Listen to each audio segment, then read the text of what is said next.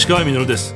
日曜日のこの時間関東2000個の酪農家の皆さんの協力でお送りするこの番組。絞りたての話題をお届けします。石川みついにもう12月です。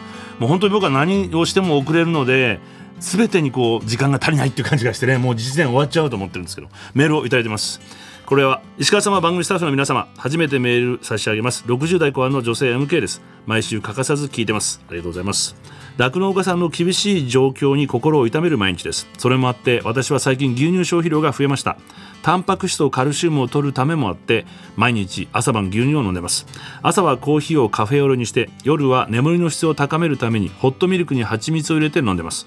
そうすることになってからよく眠れるようになった気がします。これからも愛聴させていただきます。ということで。ルーティンですね。この番組のルーティンに入れていただいて。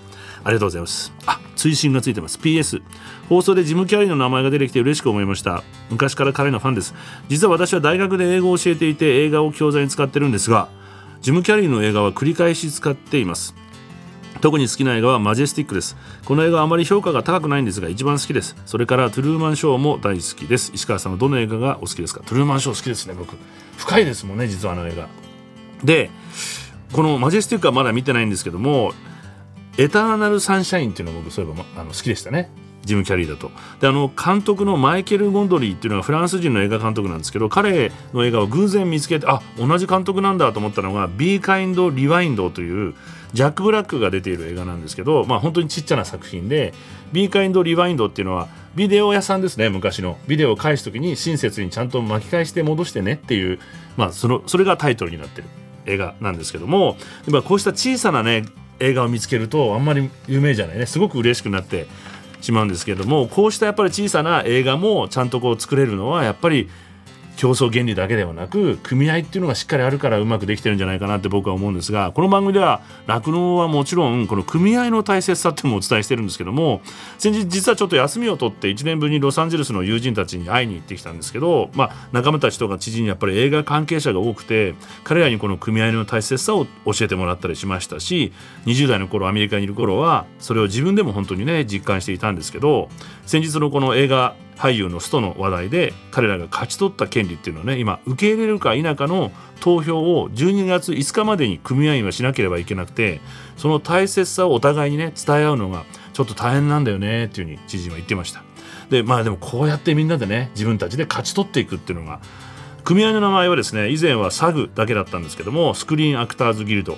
でそれに今ですね SAG-AFTRA っていう名前になってまして Screen Actors Guild American Federation of Television Radio Artist といってテレビやラジオに出てる人たちもこの組合に今入ってます。でハリウッド俳優は全員これ加盟していて加盟してないと映画には出られません。なので見てる人たちは全員組合員です。むしろ若い俳優の登竜門的なことでもあってこれから組合に入るプロになった。名誉でもねあるんような気が僕はしてるんですけど、まあ、どんなことを今回戦ってたかというとインフレに対するこのギャラのアップとか配信ですねストリーム再放映の再使用料をちゃんと払ってくれとそしてバックグラウンド俳優っていうんですけどもこのエキストラさんみたいな存在にもちゃんとヘアとねメイクをちゃんとつけてあげてくれと。もう一つはこれ今の時代の問題なんですけれども自分のイメージやパフォーマンスを AI で勝手にデジタル化して使うなとでできちゃうので今映画会社配信会社たちはエキストラのイメージをまずスキャンして勝手に使えると何度も使い回しできるわけじゃないですか。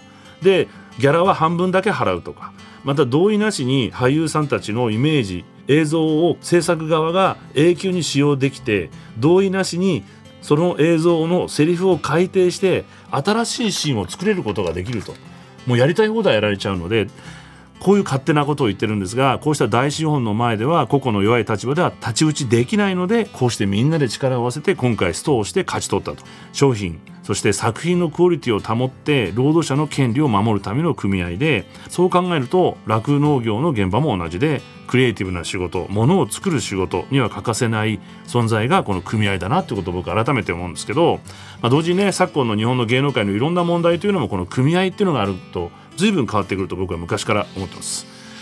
そして X の方にもご意見をいただいているので紹介させてもらいます。かくれんぼっちさんが柿沢牧場さんのクラウドファンディング見に行ったら目標金額に達していたっていうふうに書いてくださっていて。ねずっと紹介している柿沢牧場さん。よかったです。もう一つはただこのミーさんもですね国の酪農が潰れてしまえば輸入に頼らざるを得なくなるけど輸入に頼れば進出や何か国際問題が起こった時に立ち行かなくなるのでクラウドファンディングだけではなく政治にちゃんとお金を出してもらいたいと。本当に僕もその通りだと思うんですけど結局自分たちで今ねどうにかしてるわけで今多くの国民がこうした意識を僕持って共有し始めてるというふうに思っています農業新聞の記事でこんな記事があったんですけども2030年までに食料自給率をカロリーベースで45%とする政府目標を達成できないと思う人が7割に上ることが民間企業の調査で明らかになったという記事で今自給率22年度で38%目標と隔たりが大きいのが現状で目標達成できないと思うと答えたのが72%達成できると思うと答えたのは6%しかいないと。農業従事者の減少高齢化などを意識してみんな心配してだけど自給率を上げてほしいと。だけど今の政治ではできないんじゃないかと思っている人が多いというふうなことを示しているような気がします。基本法を改正して国内で食料が不足する際には国が生産転換を支持できるようにするなどの権限強化を盛り込もうとしていることに対しては賛成。どちらかといえば賛成が60%企業の農地所有の解禁範囲の拡大については拡大すべきだと思う慎重に拡大すべきだと思うが81%を占めている一方農地所有の拡大が戦前の地主と小作人のような形態を復活させる懸念があるかという問いにはあると思うややあると思うという答えている人が67%もしっかりいると。なのでこの組合という存在がね改めて大規模化すればいいという問題ではないということがしっかりと分かると思います。米の生産を抑制していることに対しては積極的に増産し輸出を増やすべきだが23%増産や輸出増は検討すべきだが50%となっています。食料安全保障の観点から生産力の維持を重視したものと見られていると。いうことでこれは輸出かどうかということではなくて生産基盤を守ってくれということがやっぱりみんな思っている。優先的に従事者を増やすべき産業を複数回答で聞くと農業が75%で1位。農業者を増やすためにできることを複数回答で聞くと農業に関わる人の所得が増えるような施策が62%と最も高い。まさにさっきのね意見と同じでちゃんと儲かるようにしてあげてほしいと。女性や若者が収納しやすい環境整備も52%でついてます。なので今国民がこうやってやってほしいと思ってることと政治が実際やってることの乖離っていうことがすごく大きくなってきてしまっているような気がするので聞く政治というふうに言ってる限りはしっかりとこういう国民はバカではなくて分かってるんでね。これをしっかりとやってほしいなと思うんですがもう一枚ぐらい。これはポヨさんです。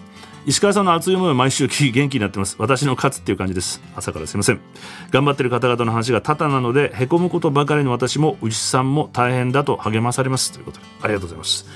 数年前にこれ見つけたんですけども実はアメリカのサイトで日本語を勉強する人用のサイトがありましてなので、まあ、トークレディオを聞こう。でこの番組がその中の一つとしてユニークな番組として紹介されてました。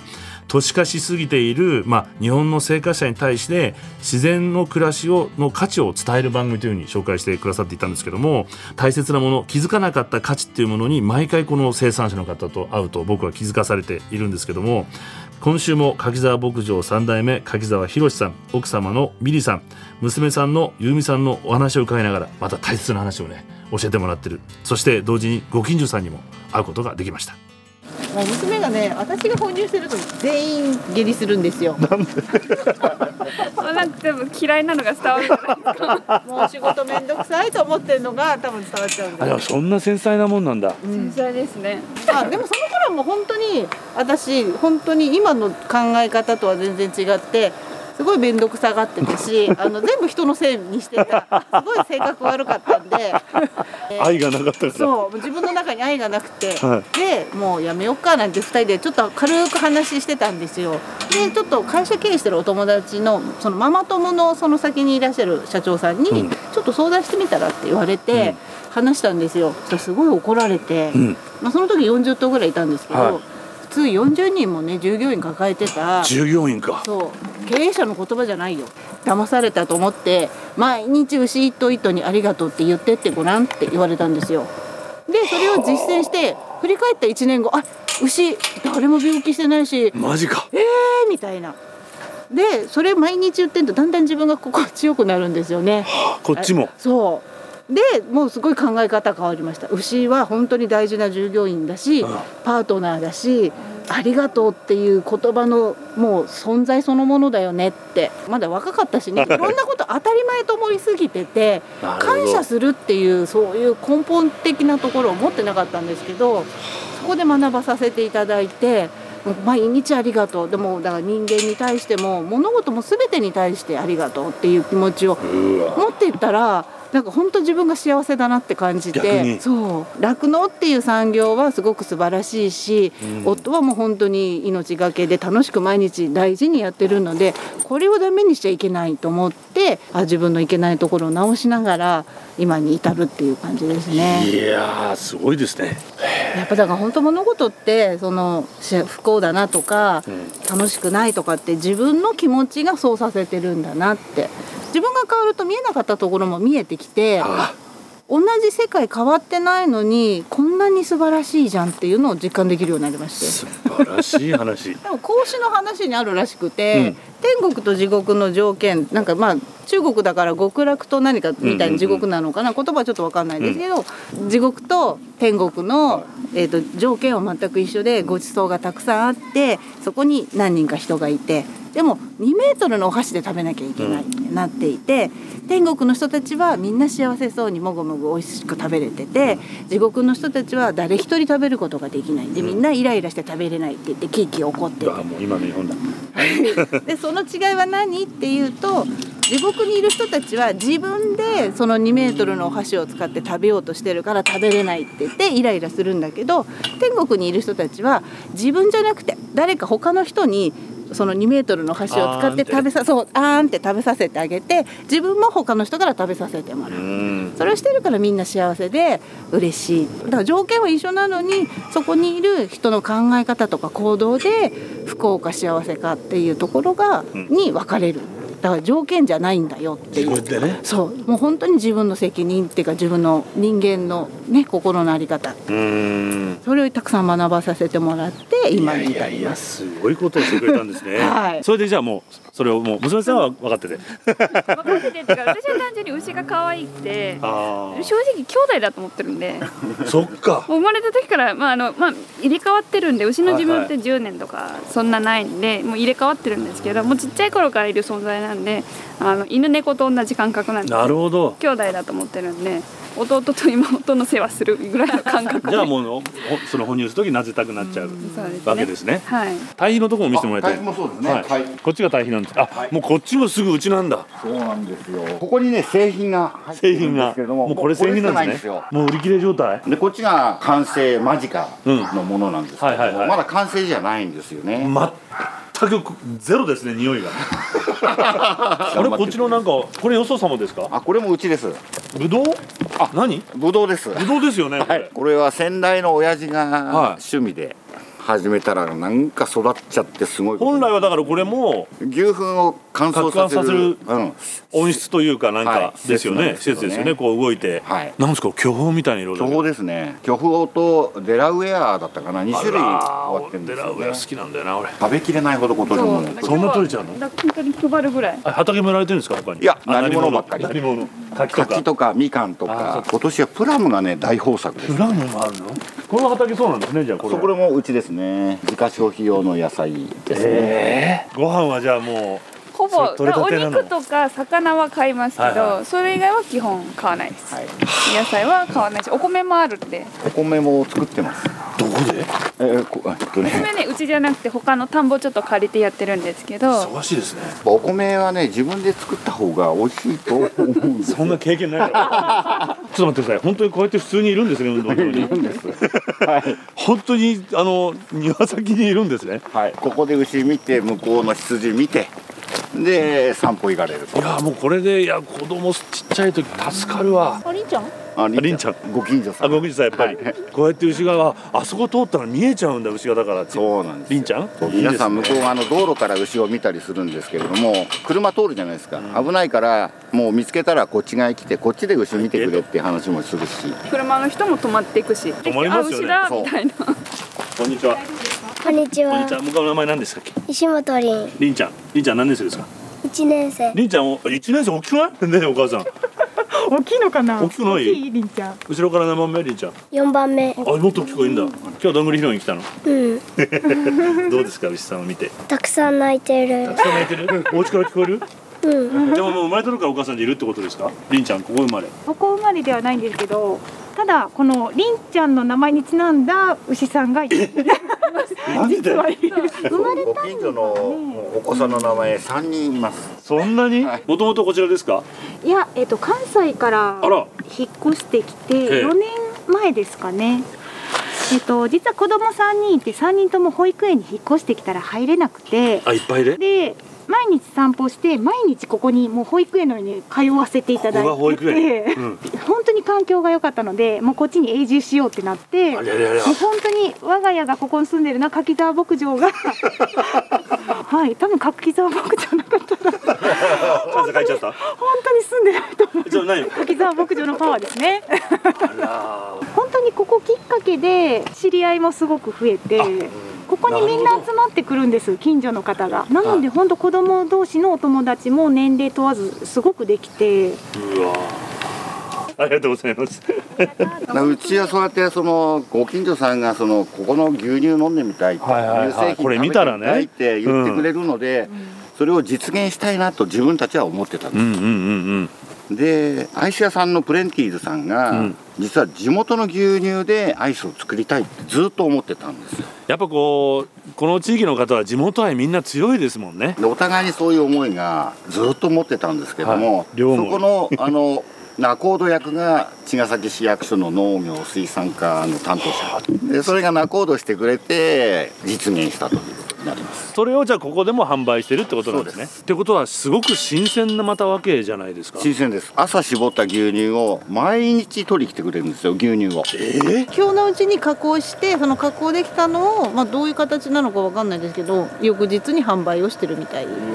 地産地消じゃない。地産地消そうだよ、はい。茅ヶ崎の地なんでしょそうなんですよ。ね？石川稔。Dairy Life Dairy Life Dairy Life 石川稔がやっていますデイリーライフ。神奈川県茅ヶ崎市柿沢牧場の3代目柿沢博さん奥様のミリさんそして娘さん優美さんにお話を伺っています。ね当たり前の反対語がありがたいなんですよね。なかなかないこと。僕の大好きな講師の話もしてくれて嬉しかったんですけどもあのそれで思い出したんですが友人がすごくいろいろ人生で大変だった時に世間話をしていて同じ月をこう見ながらいや綺麗だなーって僕は思ってたんですけど同じ月を見て彼はいや不気味気持ち悪いって言ったんですよ。やっぱりね心の在り方で世界っていうのは全く異なって見えてくるし、まあよくこう過去と相手は変えられないけど今の自分は変えられて世界を変えたいと思ったら自分から変えるんだっていうふうに深いなっていうふうに思ってしまったんですけど。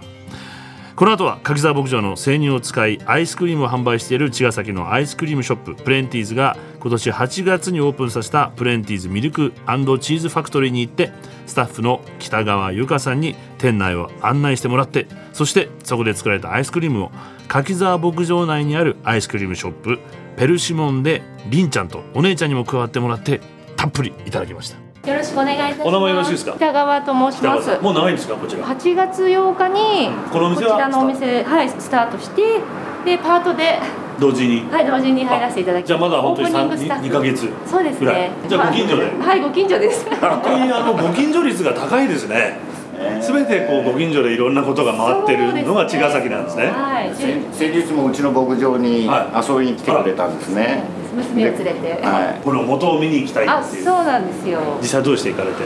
大きいなって。大きいなって思いました。お子さんとかどうでした？あのえー、やっぱりびっくりしました。あんな生で近くであの見学できるので。でっかーって言ってびっくりしてました。地元感がすごいですもんねでこのお店なんですけど可愛くて大きいの外から見たらちょっとしたファミレスぐらいの大きさあるじゃないですかそうですね。でも実はほとんどがこれファクトリーあ、そうです。工場になっており本当にます。店舗は普通の、まあ、小売店のちっちゃいはいお店みたいな感じで、はいこの工場で何を？毎朝運んできていただく牛乳、はい、そうです。はい。柿沢さんの牧場の牛乳の加工、ここで？はい、加熱殺菌とかの加工もこの中でやってまして、であとはうちモッツァレラチーズとか飲むヨーグルトなんかもあるんですけどもそれもこの中の工場で作っております。あじゃあまず本当は工場メインなぐらいなんですね。そうですね。え何やるんですか？チーズと？チーズとあと飲むヨーグルト。あとはこちらの湘南茅ヶ崎あホエーブラウンです。はこれは、えー、とヨーグルトの上澄みに出るホエー、うんうんうん。ちょっと黄色いそうですそうです、あれをこう2日間煮詰めるとこういう茶色いものができる。味はちょっとこう生キャラメルのような味わいで。いおすすめの食べ方は？おすすめはまあこのままでもいいんですけどあのカナペみたいにクラッカーの上にちょっと乗せてちょっとおしゃれに食べていただいたりとかあとはちょっと固形は使いづらいなっていう方ですとそういうなはいジャムもあるのでこれですとあの知らなかったですか？はいはい。お使いいただあれけますパンに塗れたりできちゃうはい。あとはアイスキャンディーなんかはここの工場で作って。アイスキャンディーもあるんだ、はいキャンディーもございます。このカップアイスと、はい。あパンもあります。ホエイパン？ホエーパンもありますでねホエイブラウン入りパウンドケーキっていうのもある、はい。でもう柿澤さんあの牛乳があるとこんなにいろんな展開ができちゃう、そうですね。いろんな展開できるんですよね。地元の人にねやっぱりこういうあの地元の牛乳でできた製品をあのやっぱ食べてもらいたいし地元のものだっていうことをもっと理解して食べてもらいいいいなあ本当いい環境。じゃあじゃあちょっとあれ食べながらはい。お話よろしくはい。ここがじゃあお店になるんですね。そうです。これが名前が何だっけベルシムベルシモンっていう柿、はい。柿沢さんの柿。そう。どう。ぞいろんな種類あるんですね。はい。常に7種類か8種類置いてある置いてあります。一番のおすすめはミルクなんですよ。そうですよね。まずミルク。はい、まあ自分はクリームチーズも美味しいと思います。じゃあそれもいきまそれから今シーズンとしてはパンプキンか紫芋じゃあパンプキン。ですね。はい。ちょっといただいちゃっていいですか？これちょっと山盛りで入ってるんですね。あ 130g かな。あのーなんだっけ。ブランドメーカーのアイスってあるじゃないですか。溢れてますよもうこれ。あれよりもちょっと多いんですよね。プレンティーズって甘すぎない、うん。まあ、飽きが来ないうん。そんな感じがしますね。あうまい本当これ。最初はあの自分のところで6次産業しようかって一番最初最初は思ってたんですけど、そんな簡単に牛ね。うん、なかなか難しいですもんね、でもプレンティーズさんのこの味知ったらいや絶対うち自分でやっても無理だなって思いました。なんだっけ餅は餅やってるんでしたっけ？そうです。ね。はい。そうしてもらった方がいいですもんね。思いました。だから私たちはもう生乳の生産を頑張ろうと。そうそこですね。石川稔。Dairy Life Dairy Life 石川稔がやってまいりましたデイリーライフこの番組では皆さんからのメッセージをお待ちしております。メールアドレスはミルクアットマーク TBS.CO.JP です。番組公式 X もあります。ハッシュタグミルク954をつけてポストしてみてください。そして柿沢牧場の絞りたての生乳を使って茅ヶ崎のアイスクリームショッププレンティーズで作られたレギュラーアイス5個と季節のシャーベット1個をセットにして3名の方にプレゼントします。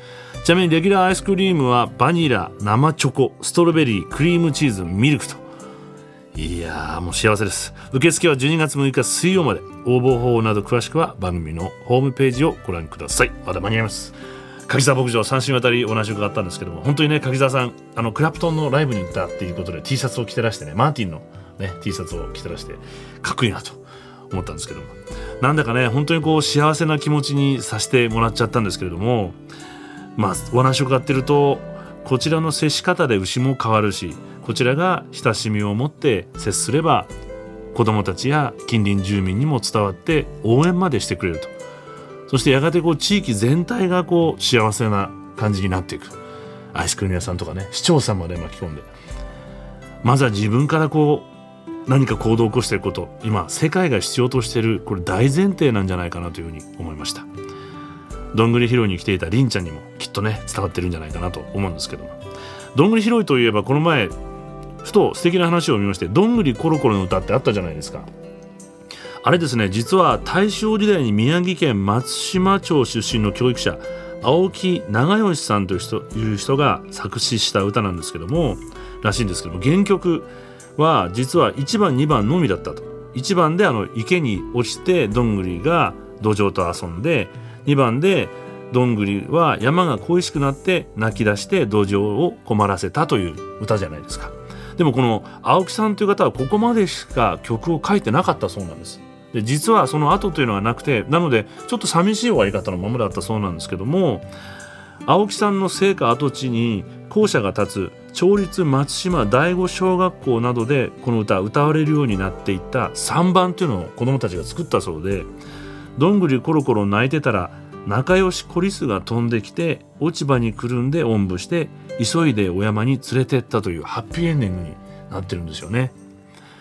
りんちゃんとかお姉ちゃんとか他の子供たちここで育った子供たちがきっとさまざまな形でこの優しい幸せな気持ちをさらにハッピーエンディングにつなげていってくれるんじゃないかなと思いました石川稔デイリーライフこの番組は関東2000個の酪農家関東生乳関連の提供でお送りしました。石川稔。Dairy Life